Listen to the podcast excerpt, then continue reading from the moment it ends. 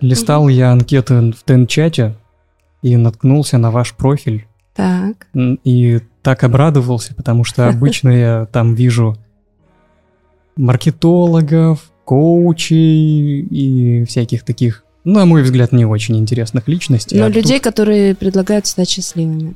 Быстро и недорого. Да, быстро и недорого, и не верится, что это работает.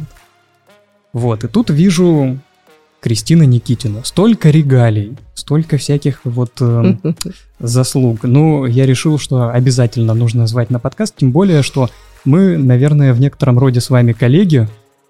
Я, конечно, на, на ваш уровень как-то не, не претендую, пока что не целюсь, но на радио я работал какое-то время, правда, корреспондентом. Но это, кстати, самое классное направление, потому что тот, кто работал корреспондентом, сможет работать потом везде. Значит, у меня есть шанс. Однозначно. Но ты подтверждаешь, в принципе, такой прогноз.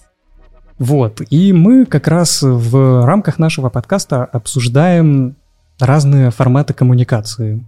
Подкаст об общении, о том, как люди общаются, особенно как общаются в разных сферах. И мы как и сами э, рассуждаем на эту тему, немножко углубляясь в психологию. У нас по части психологии Оля главная. Мгм. Так и общаемся с представителями разных сфер коммуникации. Ну и вот с вами хотелось бы поговорить о том, как выглядит коммуникация с точки зрения журналиста, особенно профессионального, опытного радиоведущей. И, наверное, давайте начнем все-таки, вот хочется услышать из ваших уст вашу вот, вот это описание. Глаголом «жги» сердца людей. Есть такие две истины, которые я очень запомнила, источник не помню. Первый о том, что скромность – это кратчайший путь к неизвестности. Это я согласна с этим, хотя всю, всю жизнь с этим борюсь. А второе о том, что нужно себя хвалить, потому что источник забывается, а ощущение остается.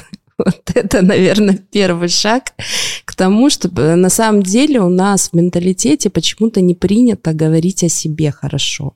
Вот мы будем нахваливать своих близких, знакомых, детей, коллег, а рассказать о том, что ты сам что-то умеешь, что-то значишь, чего-то достиг, вот у нас так не принято, неудобно, да, как говорят, а что люди скажут?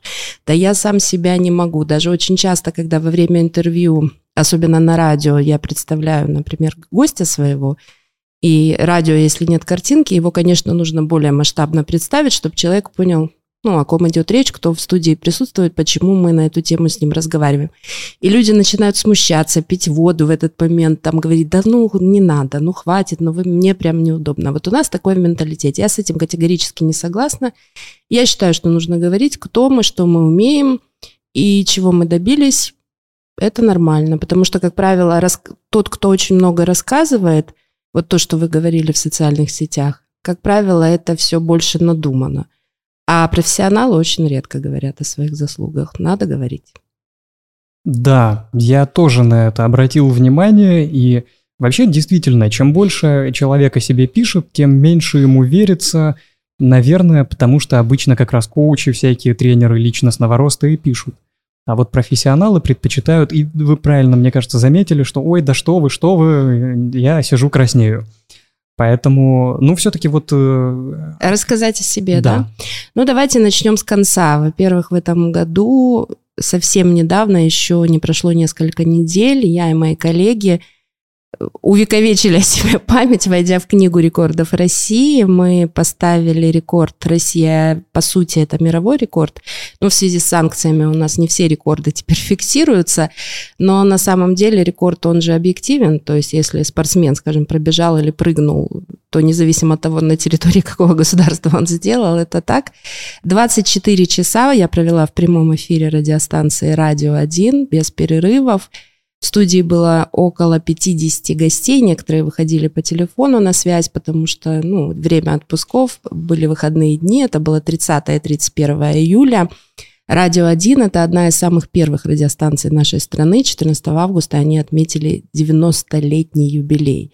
И мы решили совместить все эти события и исполнить такую давнюю мою мечту на самом деле. Мне хотелось попробовать, мне хотелось посмотреть, как это – и эта мечта родилась во время пандемии, и благодаря тому, что мы долгое время были лишены живого общения, вот эта пружина так выстрелила, и 24 часа политики, медики, артисты, танцоры, режиссеры, ну, в общем, кого только не было в нашей студии, известные всей стране люди, и те, кто, может быть, не так известен, но достаточно профессионален в своей области, огромный марафон, 24 часа, был зафиксирован, и теперь вот там у нас на первом этаже стоит большая в рамочке наша награда о том, это, конечно, командная работа, потому что провести в эфире это время, конечно, это очень сложно, но большую часть э, заслуги я бы отдала своим коллегам, которые готовили все это, потому что нужно пригласить гостей,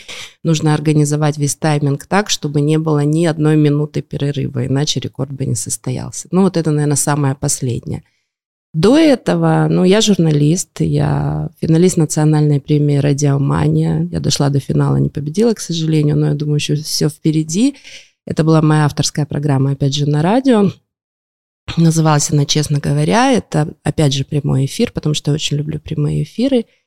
Это такой вечерний разговор, откровенный на разные темы с разными людьми. На конкурсе участвовала интервью с Владимиром Познером, одно из моих любимых интервью – ну и, собственно говоря, профессиональное сообщество это оценило. Кстати, это было во время пандемии.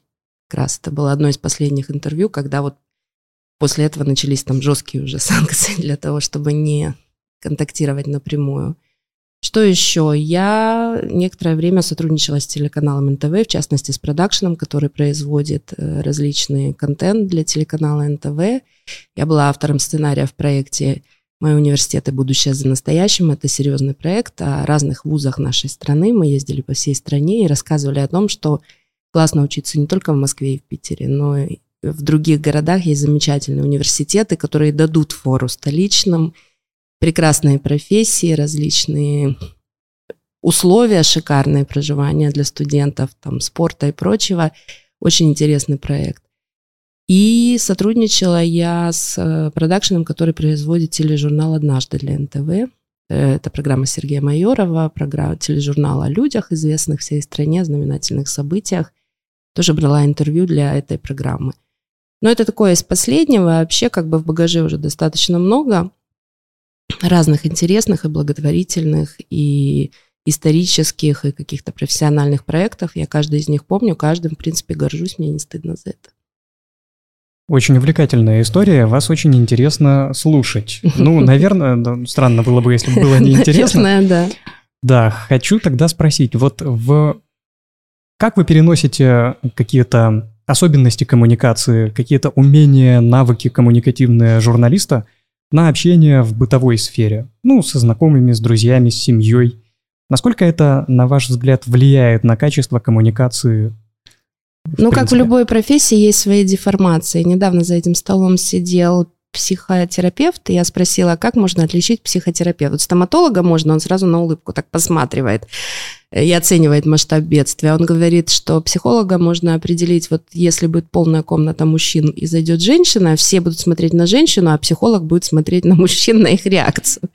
Но это у журналистов тоже есть свои профессиональные деформации. Конечно, со мной практически невозможно гулять, потому что я, когда гуляю с детьми, а у меня их трое, и смотрю по сторонам, я обязательно, то я увижу красивую картинку, я понимаю, что можно сфотографировать, и она там очень хорошо будет смотреться на сайте. Или я увижу какое-то интересное там объявление, я буду стоять, читать, фотографировать.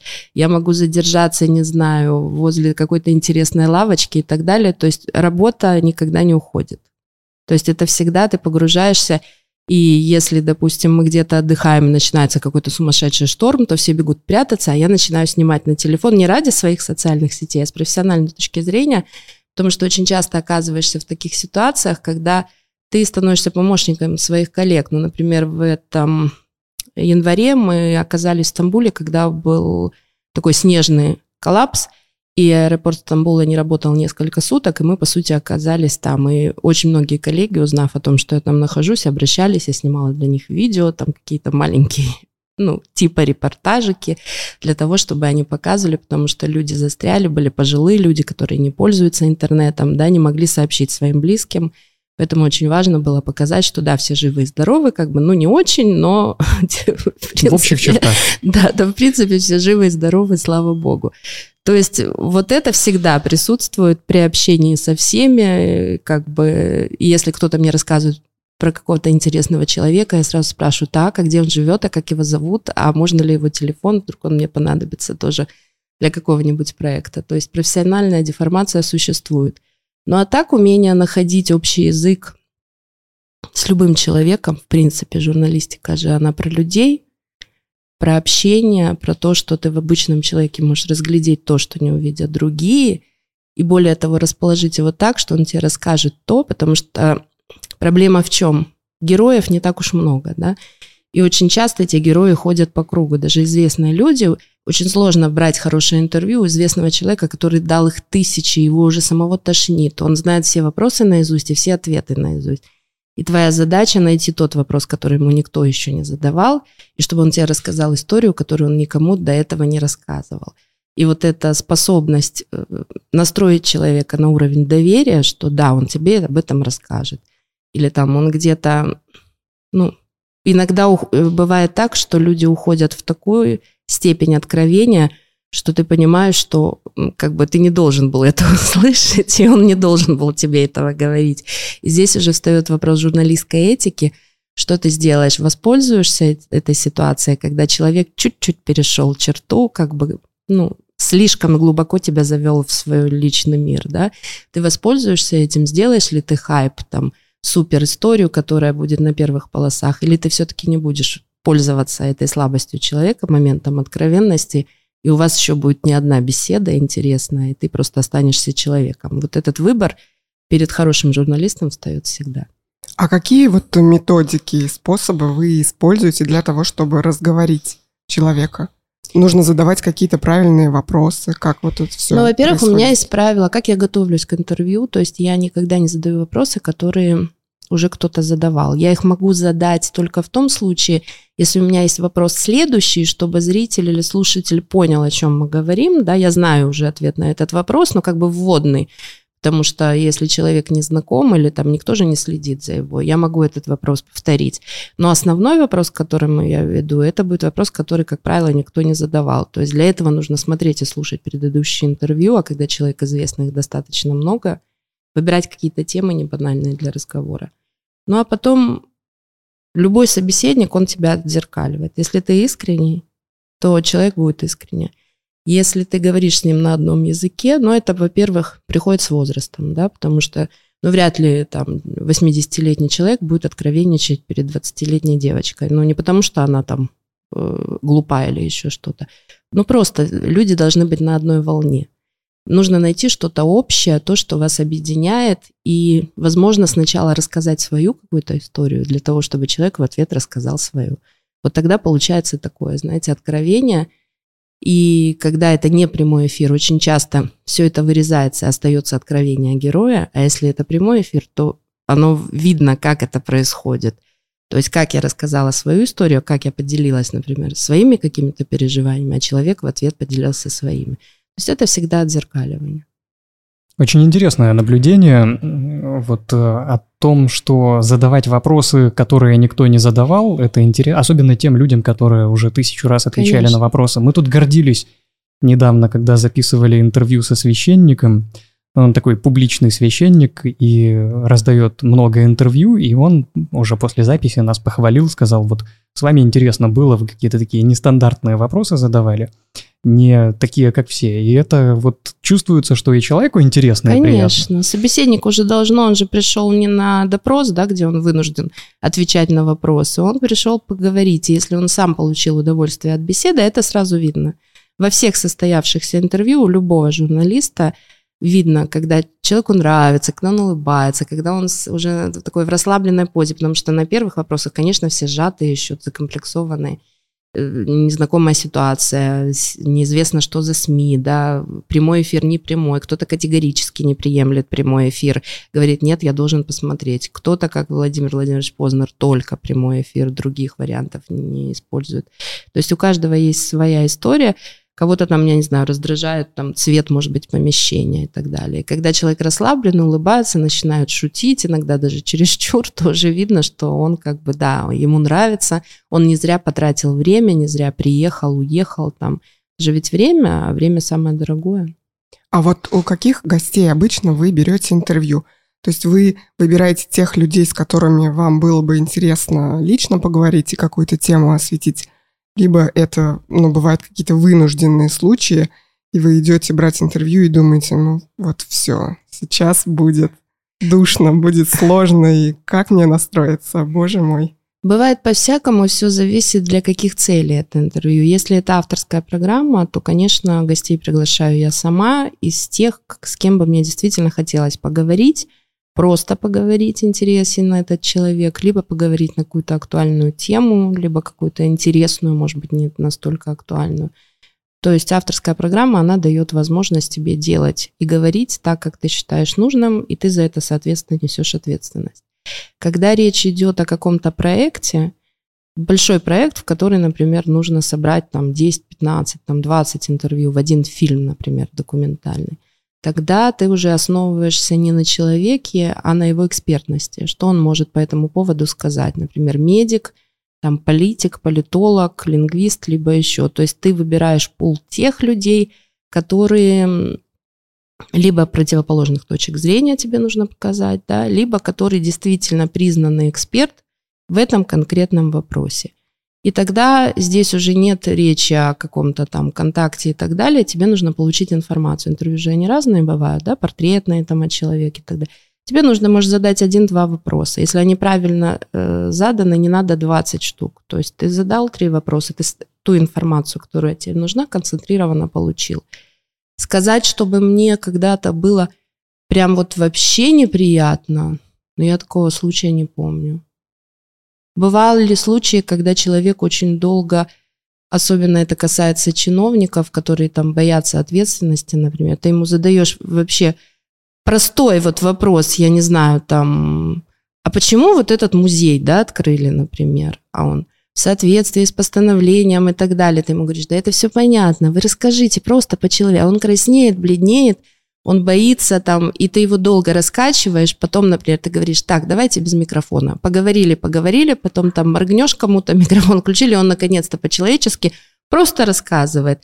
То есть вот такая бывает проблема уйти от вот этих канцелярских всех вещей, но это понятно, что люди привыкли писать, да, не говорить. Очень многие отвечают на письма, запросы, есть определенный сложившийся язык. И этим языком они начинают говорить, они по-другому не умеют но они же дома у себя на кухне так не разговаривают, поэтому некоторые усилия приходится прилагать для того, чтобы человек просто стал говорить на обычном человеческом языке. Вот такие сложности бывают. Сложно брать интервью у детей, потому что дети отвечают «да», «угу», «нет», ну да, вот так отвечает примерно ребенок. А если это радиопрограмма, например, в которую тебе нужно вырезать свой вопрос и оставить только ответ, варианты да, нет не проходят. Поэтому, ну, вообще считается, что не стоит задавать вопросы, на которые можно получить однозначный ответ, да. Если только это не конкретный вопрос, вы там убили этого человека, да, да, так это исключение. Поэтому приходится как-то изворачиваться и задать вопрос так, чтобы человек хотя бы произнес законченную фразу. Потому что есть люди, у них такая манера речи, они начинают предложение про одно, заканчивают про другое. Когда ты пытаешься смонтировать, ты понимаешь, что у тебя нет законченного предложения. Такое тоже бывает. Но это все зависит от человека, от его манеры речи. Сейчас вот еще такое большое количество различных средств и возможностей, чтобы, например, записывать подкаст или проводить какое-то интервью – и многие люди, там молодые люди, которые могут представить себя профессионалами, просто там включают камеру начинают вести YouTube-канал. Ну, вы понимаете, о чем да. я.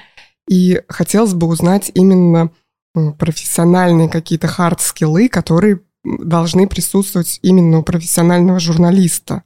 В чем такое вот прям отличие, какие особенности – Потому что вот сейчас вот для меня лично как-то стирается грань. Иногда смотришь и не понимаешь, вот вроде интересно слушать и смотреть интересно, а вроде что-то как-то непонятно.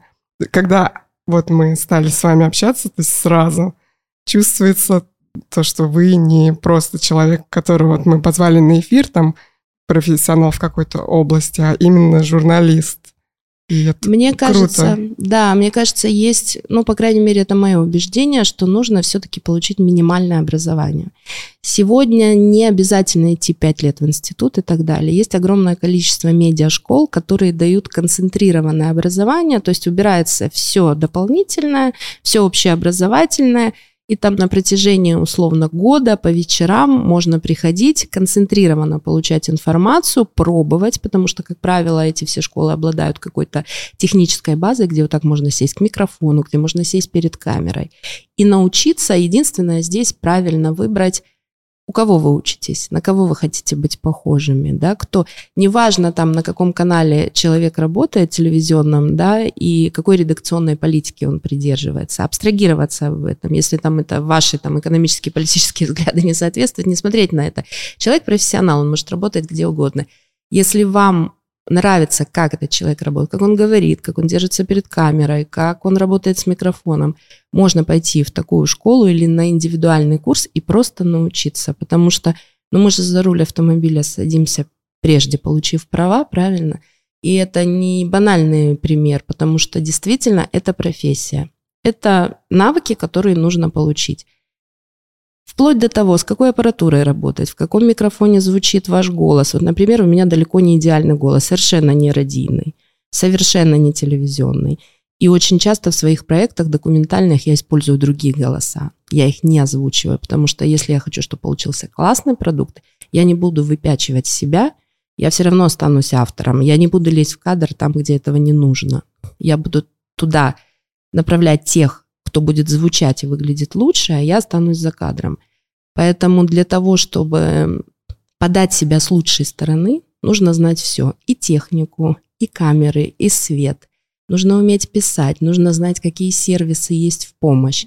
То есть для этого существуют медиашколы или авторские курсы. Вот мы находимся в творческом пространстве, где тоже такие проводятся не длительные, там короткие семинары и мастер-классы, где можно прийти, например, научиться тому, как записать грамотно подкаст, где его разместить, как его оформить, как его назвать, да. То есть первый вопрос – это, конечно, учеба. Второй вопрос – это практика. Без практики, то есть прежде чем что-то представлять зрителю, нужно попробовать между собой, на мобильный телефон, посмотреть, как это смотрится, как на это реагируют ваши знакомые, но не родня, потому что для мамы все равно вы будете самым лучшим, самым замечательным. И чтобы вас не обидеть, мама все равно скажет, да, ну, конечно, замечательно, конечно, классно. Не надо, покажите друзьям, которым Наверное, у каждого есть такие друзья, с которыми мы договорились о том, что мы говорим друг другу правду, да?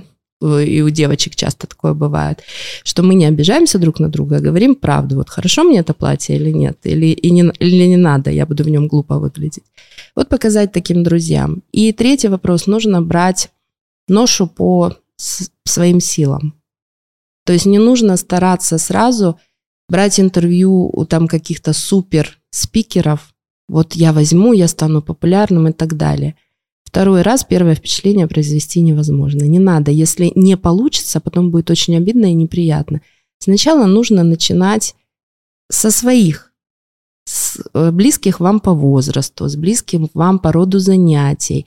То есть привыкать, нарабатывать опыт и потом постепенно выходить. Могут по пути меняться форматы. То есть когда молодые ребята решили просто поговорить перед микрофоном или перед камерой, сели – там в удобной им позе и говорят о своих, о молодежных проблемах. Это прикольно. Да, но при этом все равно нужно правильно выставить камеры, чтобы это смотрелось не глупо, чтобы это зритель, э, понимаете, вот даже фониаторы говорят о том, что когда мы слушаем музыку, допустим, мы слушаем, человек поет, фальшивит, мы повреждаем свои голосовые связки, потому что мы невольно за ним все повторяем, даже когда мы молчим. Поэтому, когда мы смотрим на некрасивую картинку, на неправильную построенную, мы вредим зрителю. Вот он не понимает, что его что-то раздражает. Вот вроде интересно, вот как-то что-то не то. Поэтому ну, не нужно издеваться над зрителем и над слушателем, нужно представлять ему качественный продукт. А формат зависит, конечно, он может быть какой угодно. Можно сидеть нога на ногу, можно сидеть чопорно, можно там в красивом интерьере, можно где-нибудь там на улице, на траве. Абсолютно значения не имеет. Сейчас, мне кажется, все форматы и за чашкой кофе, там и кофе в бумажном стаканчике где-нибудь на заборе, все приемлемо абсолютно. Но оно должно быть сделано профессионально, красиво. Да, я вот хочу подтвердить как раз ваши слова по поводу практики. Саша, он профессионально занимался и работал с а, корреспонденцией, а я как бы дилетант профессиональный. И когда он меня позвал поучаствовать вот в записи подкаста, для меня это было чем-то новым. Когда я видела микрофон, который он мне давал, все, я могу разговаривать на любые темы, поднять э, все, что угодно. Но когда я видела перед собой микрофон, все, у меня мозг выключался. Вот именно для этого существуют разные форматы. Например, это действительно правда, что человек перед эфиром там за пять минут живой, интересный, только загорается, да, как на радиостанции лампочка о том, что микрофон включен, все, он впадает в стопор. Когда человек делает свой проект авторский, вы идите от себя. Например, вот не нравится вам сидеть перед микрофоном или вас это пугает, Значит, повесьте себе петличку, вы не будете ее видеть, да, и вы будете сидеть, вообще забудете через две минуты и так далее.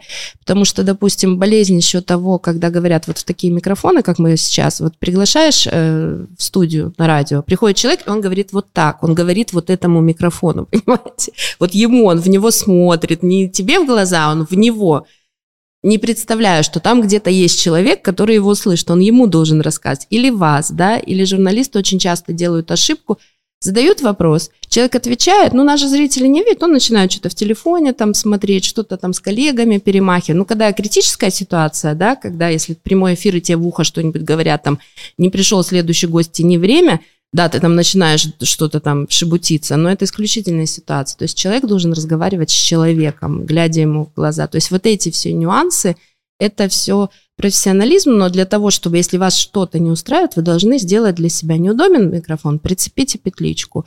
Если переживаете, как вы выглядите в кадре, поставьте больше камер, у вас будет выбор. Тогда вы потом посмотрите и скажете, нет, вот этот ракурс плохой, а вот это мне нравится, возьмите, да.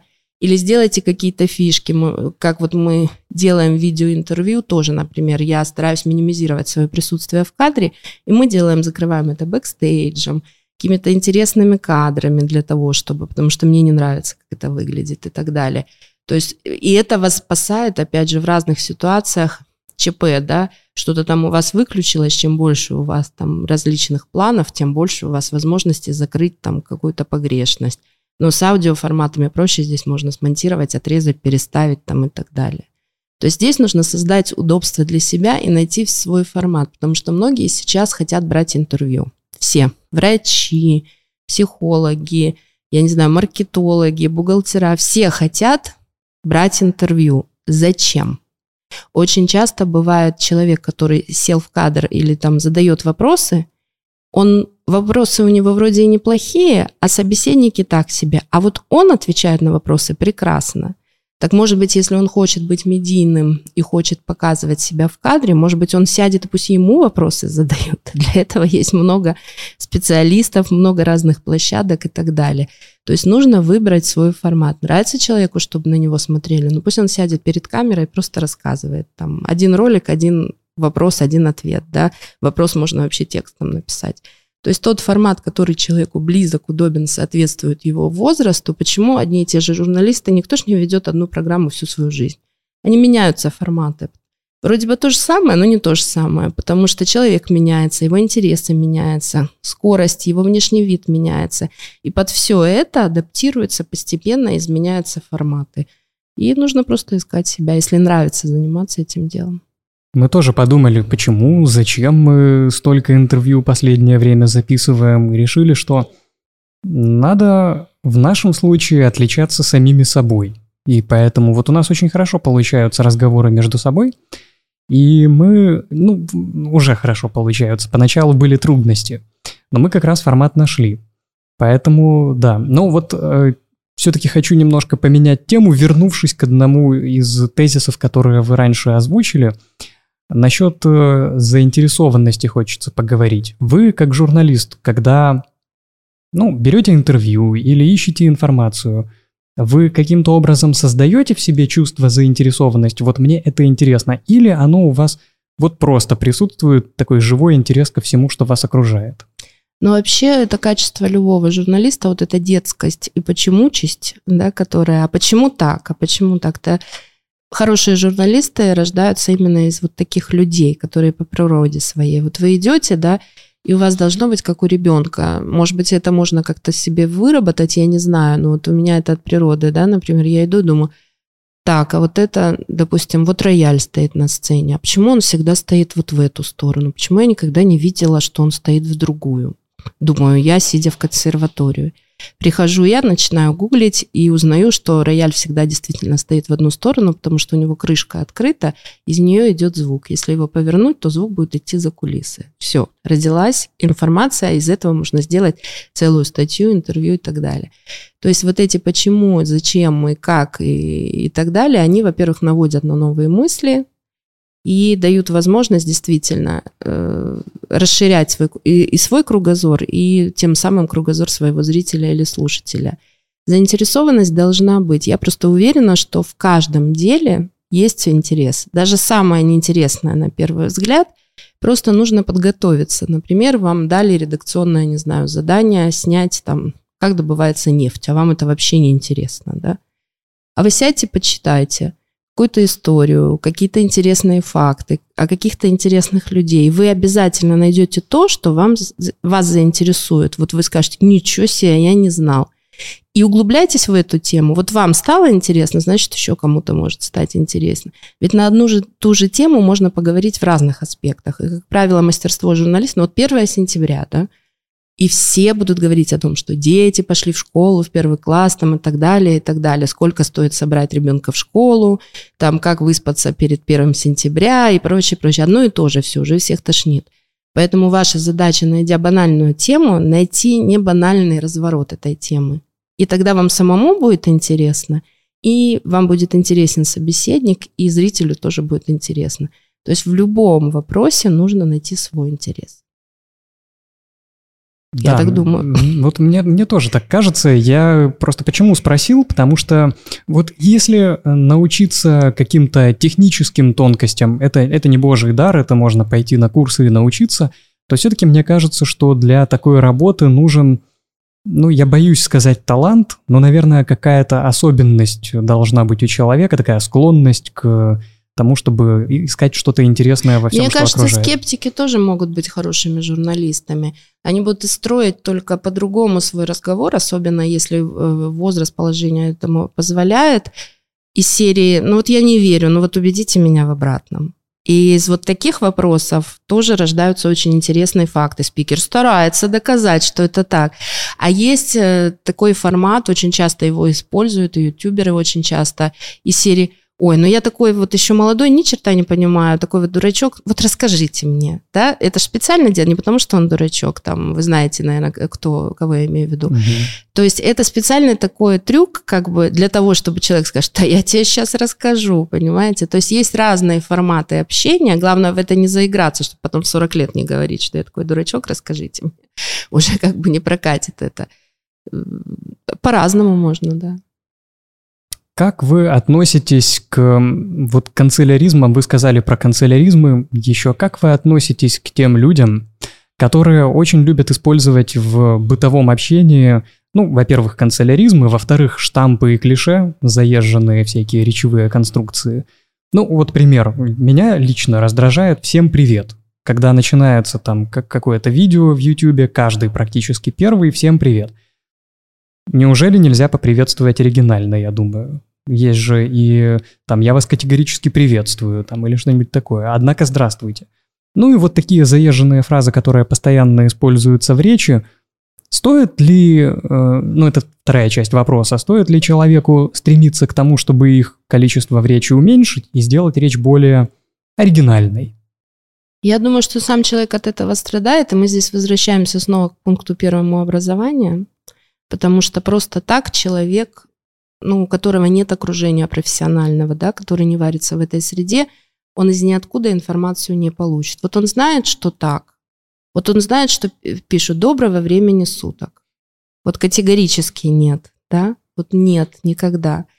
То есть есть какие-то действительно... Вот он видел, что все... Он говорит «всем привет», да? Он посмотрел 10 роликов, все говорят «всем привет». Ну да, я тоже буду тогда говорить, вот тогда я, значит, настоящий блогер, да? То есть для того, чтобы он понял, что можно по-другому и как нельзя, во-первых, образование. Во-вторых, есть очень много сервисов полезных сейчас. Очень полезный сервис называется «Главред». Есть очень много книг, да, написанных этими ребятами. И для тех, кто, ну, вообще никак не может говорить или писать, можно элементарно написать текст, ставить там в окошко определенное, проверить. И проверяя так из раза в раз, тебе будут говорить о твоих ошибках, и у тебя это будет откладываться, что так нельзя, что это слово лишнее. Ну, как бы есть такое правило, да, журналистики, что нет ни одной истории, которую нельзя рассказать за 40 секунд. Вот любую можно рассказать за 40 секунд. Если э, мы берем предложение, какое-то слово убираем, а смысл не меняется, значит, это слово не нужно, оно лишнее. Очень четко к этому приучает работа на радио, где все по секундам и по минутам. Когда ты работаешь, особенно какой-то социальный ролик, там нужно написать какую-то информацию, ты понимаешь, что за минуту столько можно рассказать. Можно рассказать за полчаса о том, что будет событие, там будет те-то выступать, и будет и то-то, и то-то, и полчаса об этом рассказать. А можно за минуту рассказать. Поверьте, ничего зритель не потеряет. Он будет знать, где, когда, во сколько, кто там будет и сколько стоит билет. Все это можно рассказать за минуту. Поэтому, ну, во-первых, еще же очень важно окружение. То есть если человек с детства воспитывается, например, бабушкой, да, но сейчас уже бабушки немножко другие, вот когда мы воспитывались, бабушки были еще того старого поколения, с определенной манерой речи, с определенными ударениями. Если ты всю жизнь это слышишь вокруг, а еще если у тебя и учительница также разговаривает, откуда человеку взять? Ему неоткуда просто взять. А если его окружение точно так же разговаривает? То есть для этого существуют театры, для этого существуют какие-то учреждения культуры, да, для того, чтобы прийти и послушать, как можно еще говорить. Не обязательно говорить. Кто-то есть еще обратная сторона, когда наоборот, в Инстаграме девочка выставляет себя в красивом месте и пишет, я сегодня посетила то-то, то-то. Вот это посетила, это очень странно звучит. Но я приехала туда. То есть у нас люди стараются говорить как угодно, но только не на простом русском языке. Ну зачем? Я приехала туда, я увидела это, мне понравилось это. Яркая, живая, обычная речь. Я посетила мы там, я не знаю, приобрели билеты и посетили музей. Ну все, прям умереть именно для соцсетей, да, этот текст. В настоящий момент, в данном случае. Да, да. Даже очень смешно, люди не понимают. То есть это уже другая. То есть человек в жизни говорит по-другому, ему хочется как-то типа культурно, интеллигентно сказать, и перебор получается. Здесь все окружение образования, мне так кажется. Мы недавно обсуждали такую тему, как харизма. И со всех сторон попытались подойти к этому понятию, мне бы хотелось узнать у вас, кто для вас харизматичный человек? Это первый вопрос. И второй вопрос. Харизматичный человек, вот мы можем его увидеть на экране, например, да, и он может произвести впечатление своим образом каким-то, да, вот э, жестами. На радио как? На радио проявить свою харизму, что значит харизма радиоведущего, как ее выработать, возможно.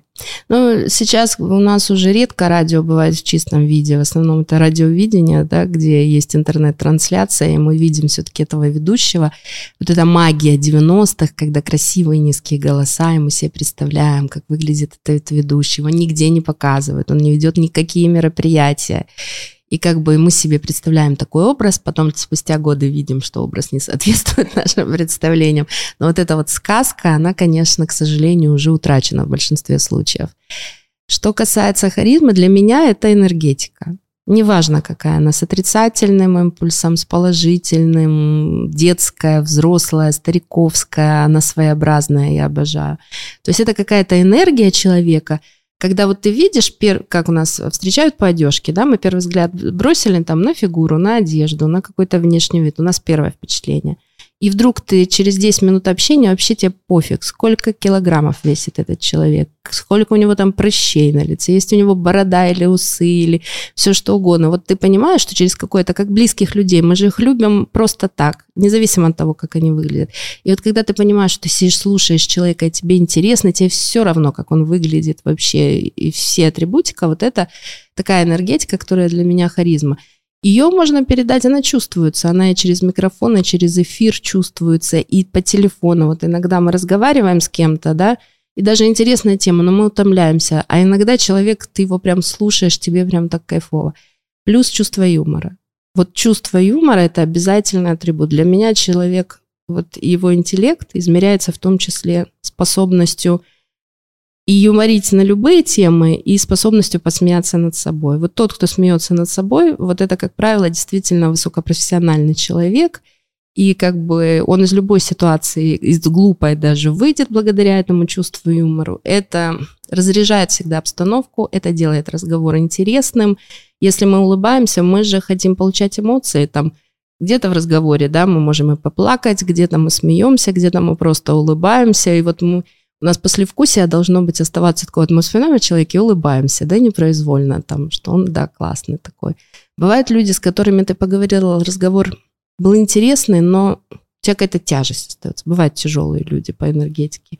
Не знаю, как это определять вообще и как с этим бороться. Я не сторонник того, что там какие-то психологические заслоны или прочее делать. Я считаю, что Хорошая беседа – это когда ты отдаешься на 100%, у тебя нет такого, так, на это я не буду отвечать, вот эту тему я не обговариваю, коли сел, разговаривай. Не хочешь, как бы, ну, не соглашайся тогда на беседу. Это мое личное мнение, потому что очень часто люди, особенно артисты, этим страдают, говорят, я лично не говорю. А что такое личное, а что такое не личное? Вот если мы спросим, я не знаю, какой цвет вам нравится, это разве не личное? Но это тоже личное. Ну, в общем, и как построить разговор, где эта грань проходит. И обычно я, когда слышу эти вещи, я говорю, да, окей, я как бы не собираюсь копаться в грязном белье, это не мой формат. Но мы сидим и в результате говорим только о личном, о детях, там, о работе, там, о каких-то пристрастиях и так далее. Просто, наверное, человек какой-то внутренний зажим, вот ему нужно сказать, да, хорошо, о личном мы не говорим, там, не знаю, или сейчас наверное, самый главный вопрос. Мы о политике не говорим. Все, тогда все расслабились, окей, тогда будем разговаривать там на другие темы, хотя, может быть, про политику тоже. Я рада, что у нас вот эти вот пункты, которые вы озвучили, были в эфире. Мы тоже вот на юмор сделали акцент. Здорово. Вообще, Спасибо. ну у тебя как, все? У тебя вопросы закончились? Нет, у меня еще есть вопросы. А, ну тогда давай. А тут как будто черту подводишь. Вот ты сейчас сказал про вопросы, и все вылетело из головы сразу. Ну, я вспомню. Ну, я спросить хочу, раз такое дело, как вот, ну, я понимаю, вы ведете интервью, берете интервью, а каково вам вот с нами пообщаться было эти 40 минут? Я вообще очень люблю в обе стороны разговоры, когда я отвечаю и когда я задаю вопросы. И очень часто такое было не раз в моих эфирах, когда мои собеседники вдруг говорили, а можно я вас тоже спрошу? Вот, наверное, ну, практически во всех, наверное, интервью бывают какие-то такие моменты. Или э, человек отвечает, говорит, а я бы ваше мнение тоже хотел узнать. Или там, ну, ты, часто я честно делюсь как бы своим мнением. Ну, наверное, это еще потому, что я преподаю студентам, и отсюда, наверное. Потому что любой разговор – это обмен информацией. И в одну, и в другую сторону. И я сама очень люблю проводить интервью с людьми, которые привыкли задавать вопросы. Потому что у них это накапливается, они задают, задают, имея сами собственное мнение, но не высказывая его, и потом, потом, когда ты начинаешь задавать вопросы их, их прям прорывает, и очень интересные они собеседники, как правило. Журналисты очень хорошие собеседники, правда. Я вспомнила свой вопрос, я подсмотрела его а, о наболевшем. Когда ты берешь интервью у какого-то профессионала и хочешь вот из него именно там, концентрированную информацию какую-то ну, выудить, прознать. И человек начинает э, ходить по кругу, одно и то же говорить разными словами, и это все длится уже там минуту, несколько минут. Как можно правильно и тактично перебить человека? А нужно честно говорить. Просто э, такое часто случается, особенно в эфире, особенно когда разговор по телефону, например, да, в радиоэфир очень часто это подключается. Вы понимаете, что времени мало или что-то все засыпают, да, уже. Вы смело перебивайте, как бы это не считается мавитоном. То есть вы прямо скажите, хорошо, там, или извините, или я вас сейчас перебью, или у нас остается очень мало времени, но это, по крайней мере, правильно. Либо, задавая вопрос, вы можете сразу ограничить и сказать, у нас осталось 5 минут, а у меня еще 3 вопроса. Человек тогда будет понимать, что ему сильно рассусоливать не стоит. Плюс есть такой формат Блиц. Очень хороший, когда вы четко знаете, что вы должны успеть спросить. Вы можете в начале или в конце, или видите, что уже мало времени остается, сказать, Теперь у меня пять вопросов. Короткие вопросы, короткие ответы. Все, вы человека ограничили, вы его поставили в правила игры. Он же не знает, что вы там придумали. Он не видит часов, например. Он не понимает во времени. Очень часто бывает, что мы проговорим час, и пошла отбивка, я говорю, все. Он говорит, в смысле все? Что, уже час прошел? Я говорю, да, такое сплошь и рядом. Ну, а я думал, мы только начали. Когда разговор интересный, время быстро пролетает. То есть можно перебивать, можно цепляться за какие-то слова. Человек вы ждете, он какую-то фразу сказал, допустим, он говорит, вы знаете, вот в наше время, кстати, о времени, у нас осталось 5 минут, понимаете? То есть можно выждать такой момент, но это уже такой такой профессионализм, да, найти какой-то крючок, за который вы подцепите.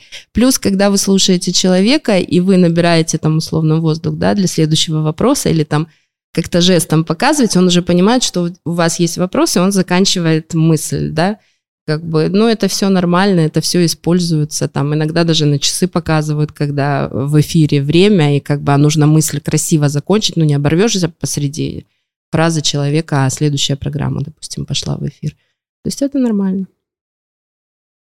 На, на часы это как в одном из наших стикеров. Да, mm-hmm. ну я услышал как-то такую фразу от кого-то из журналистов, что если берешься перебивать, перебивай. Если не готов перебивать, слушай до конца. Да. А уже потом это можно будет как-то смонтировать, нарезать и что-то с этим сделать. Ну что, э, Проговорили мы хорошо, достаточно э, у нас такой объемный получился интересный выпуск, но заканчивать неохота, поэтому давайте поэкспериментируем. Давайте. А давайте вы нам теперь что-нибудь вопросы позадавайте. Ну вот этот вопрос я задаю ну, на, после... Э, на протяжении последних двух месяцев молодым людям, потому что мне действительно интересно о том, какие подкасты и на каких платформах вы слушаете сами. Вот вы производите, а что вы слушаете? Я слушаю подкасты Серге- Сергея Стилавина. На потому какой? что я э, считаю, что вот он как раз-таки такой харизматик. Может быть, внешне мне он и не очень, но послушать его голос, его смех, когда я слышу смех Стилавина, все, я начинаю смеяться вместе с ним. Я слушаю через э, Apple подкасты или на Яндексе. Так, а вы? Я слушаю на Яндекс Музыке, если что-то слушаю, а что-то слушаю я очень редко. Стилавина я тоже немножко послушал какое-то время, и вот нет такого подкаста, который я слушаю постоянно. И мне было интересно послушать разные подкасты, вообще какие они существуют, когда я начинал только этим заниматься. Потом, когда там у нас э, нам нужно было сделать подкаст по экологии и Пришлось перелопатить там несколько десятков подкастов на эту тему. И я не нашел ничего такого, что мне бы хотелось слушать. Вообще, наверное, звучит это довольно нахально. Но вот не, не нашел ничего такого, что захотелось бы мне слушать постоянно. При этом я э, наглым образом надеюсь, что нас кто-то захочет слушать постоянно. Вот, ну, наш подкаст слушаю, потому что, а как иначе, переслушиваю, чего мы записали. Вот. Ну, это правильно, нужно делать работу над ошибками – свои первые эфиры, свои первые подкасты нужно переслушивать. Не потому что самовлюбленность, а для того, чтобы думать, вот здесь я неудачно сказал, вот это у меня слово паразит, здесь там, например, я некрасиво смеюсь или еще что-то. То есть это работа над ошибками. Проверил, пометил, в следующий раз еще раз переслушал, а уже лучше получилось, да, например. Это абсолютно правильно. Существует такая статистика всемирная о том, что четверть населения Земли получает информацию визуальную из текста. Предпочитает по крайней мере. Еще четверть э, воспринимают на слух, то есть слушают подкасты, радио и так далее это не способность человека, а именно как они привыкли это делать. И все-таки две четверти или половина да, населения предпочитают визуальный ряд, то есть видео, фильмы и так далее. Если исходить из этого, от вас, как от представителей определенного поколения, дайте мне совет, что мне почитать, посмотреть и послушать. Давай, Оль, как главный советчик по книгам и по, по видео и по... Так, я немного потерял суть вопроса еще раз. Можете повторить, пожалуйста? Чтобы мне понять больше, ближе ваше поколение, что мне нужно почитать, посмотреть и послушать по одному совету? А вот я не знаю, тут э, стоит... Э, я бы тут даже так порассуждал, насколько хорошо вам удастся понять наше поколение, потому что я, опять-таки, без особого стеснения считаю нас не традиционными представителями нашего поколения. И, ну, по крайней мере, вот у меня есть такой опыт, что мне всегда гораздо интереснее и приятнее общаться с людьми, которые гораздо старше меня. И поэтому вот не причисляю я себя к тому поколению, к которому отношусь физически по возрасту. Но, наверное, если почитать, вот я бы э, сказал, что, по крайней мере, сейчас для меня самое такое большое значение в жизни имеют две книги. Это «Психология влияния» Роберта Чалдини и «Социальная психология» Майерса. Это такие вещи, которые очень способствуют эм, тому, чтобы находить общий язык с людьми, во-первых, и во-вторых, а может быть даже все-таки, во-первых, это лучше понимать себя. И, кстати, я вот э, социальную психологию Майерса так и не осилил, не дочитал, но я все пытаюсь, делаю заходы и надеюсь, что ее скоро осилю. Кстати, вот комментарий у меня по поводу восприятия информации. Я вот когда ищу какую-то информацию, там, как там, смонтировать видео какое-то, какой-нибудь эффект сделать в графике, ну или там по программированию я еще занимаюсь, я терпеть не могу, когда вот я ищу информацию, мне видео предлагают смотреть. Мне нужно в текстовом виде, я хочу прочитать. И при этом я вот глубоко убежден в том, что я визуал. И я люблю смотреть видео, но только тогда, когда я хочу посмотреть видео. А когда я хочу получить какую-то информацию, там, прикладную, мне больше нравится ее прочитать. Ведь на один и тот же формат, он может выпускаться в трех вариациях. Очень часто у нас так бывает, в том числе, когда мы делаем видеоинтервью, потом мы расшифровываем текст для тех, кто хочет почитать на сайте, и отдельно снимаем аудиодорожку для того, чтобы был подкаст. И такой формат, там все равно редактура какая-то в тексте для того, чтобы было легче читать и так далее. Но когда изначально готовится определенный формат, он все равно по-разному. Например, на видео да, достаточно дать титр, там, Иван Иванов, художник, все. А на радио все равно нужно четко представить, кто это, что это. Если это какая-то длинная программа, нужно описывать, нужно каждого спикера называть. То есть здесь своя технология. В тексте, наоборот, все упрощается или наоборот усложняется, потому что в тексте можно вернуться и перечитать еще раз, переслушать, пересмотреть, но если это прямой эфир, невозможно, да, или если нет какой-то записи. Поэтому здесь работа с информацией и работа с текстом, и работа вот в разных направлениях, несмотря на то, что один и тот же журналист, например, кто-то специализируется на одном, да, есть такие убежденные журналисты, что я только пишу, я только на радио, я только на телевидении.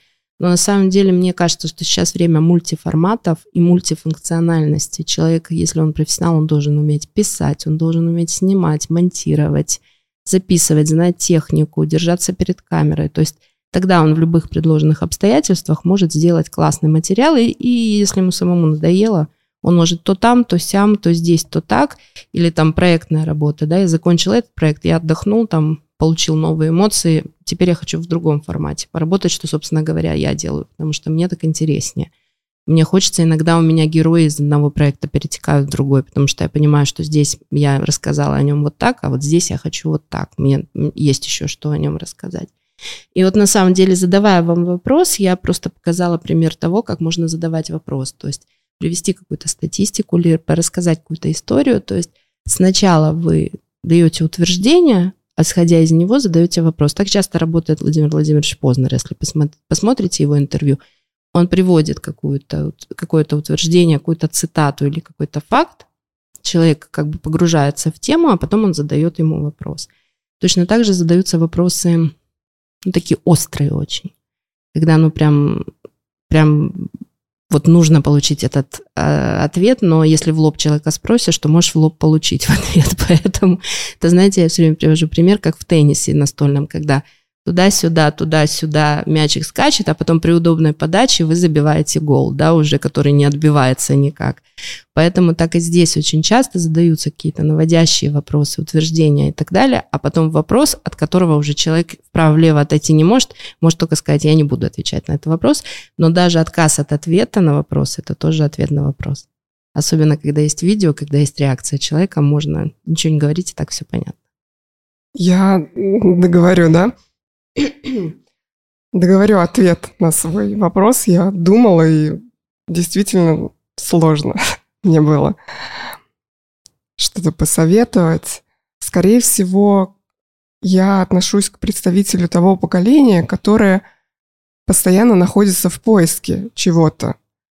То есть у нас, возможно, есть какие-то локальные такие общие черты, но в целом мы находимся вот в этом плавании, в этом движении, и мы сами не понимаем, что есть какая-то там конкретная наша черта. Поэтому я интересуюсь очень много чем. То есть у меня нет какого-то вот узкого такого прям направления, который я только его вот смотрю и пропагандирую. Посмотреть там, там, там и выбрать что-то, сделать э, свой выбор и дальше уже двигаться. Вот такой возраст, когда уже мы становимся взрослыми, формируется личность, мы уже начинаем больше получать удовольствие от общения с самими собой, мы уже можем определиться со своим окружением, с людьми, которые нам приятны. Вот. Ну и тревожность, она присуща нашему поколению очень сильно, потому что мы, мы в плавании, мы не знаем, какой у нас конечный пункт. Мне нравится творчество Артемия Лебедева, например. Слушать его подкаст, смотреть его честные новости, потому что он какую-то вот как раз-таки уверенность и спокойствие, что ли, привносит вот в такую нестабильную жизнь. Нравится смотреть э, психологические подкасты, вот именно смотреть на Ютубе. Последнее время это подкаст «Терапия» Спартак Суббота ведет. Это украинский психотерапевт, вот его соведущий еще, я не помню, как зовут соведущего, то есть один парень там на украинском говорит, вот Спартак отвечает ему на русском. И мне очень нравится послушать с профессиональной точки зрения, потому что я как раз сейчас там учусь. Вот. Есть, конечно, какая-то вот грусть небольшая ввиду последних событий, в каком формате это вот все проходит. Но довольствуюсь тем, что есть. Вот это мой бы ответ. А последняя книга, которая произвела на меня такое впечатление, это та книга, которую мы обсуждали в первом сезоне нашего подкаста «Ненасильственное общение» Маршала Розенберга. Вот, они, об этой книге мы уже, наверное, все, что можно, рассказали. Вот. Мы носимся с Маршалом Розенбергом как дурень с писаной торбой. Это выглядит очень, э, мне кажется, иногда со стороны странно. Ну вот не ну да, настолько он нас поразил, и мы иногда делаем, мы раньше делали чаще, а теперь делаем реже попытки э, говорить так, как он рекомендовал в своей этой технологии ненасильственного общения. С горем пополам кое-что у нас иногда получается, ну э, и мы, и мы стараемся окружить себя людьми, всем посоветовать, собрать мнение и, может быть, сделать какой-то вклад в то, чтобы наше общение действительно было ненасильственно. Но все-таки мы с ним напрямую, с нашим общением взаимодействуем и посредством нашего подкаста в том числе. Я думаю, что на этом разговор будем заканчивать. Очень, хотя я бы 24, 24 часа бы... 24 часа, да. Да, вот, ну, думаю, боюсь, что не у всех наших слушателей хватит времени на то, чтобы нас послушать, поэтому мы лучше, если вы не против, как-нибудь еще соберемся, о чем-нибудь еще поговорим. Да, ну а на этом пока что закончим наш выпуск. Спасибо.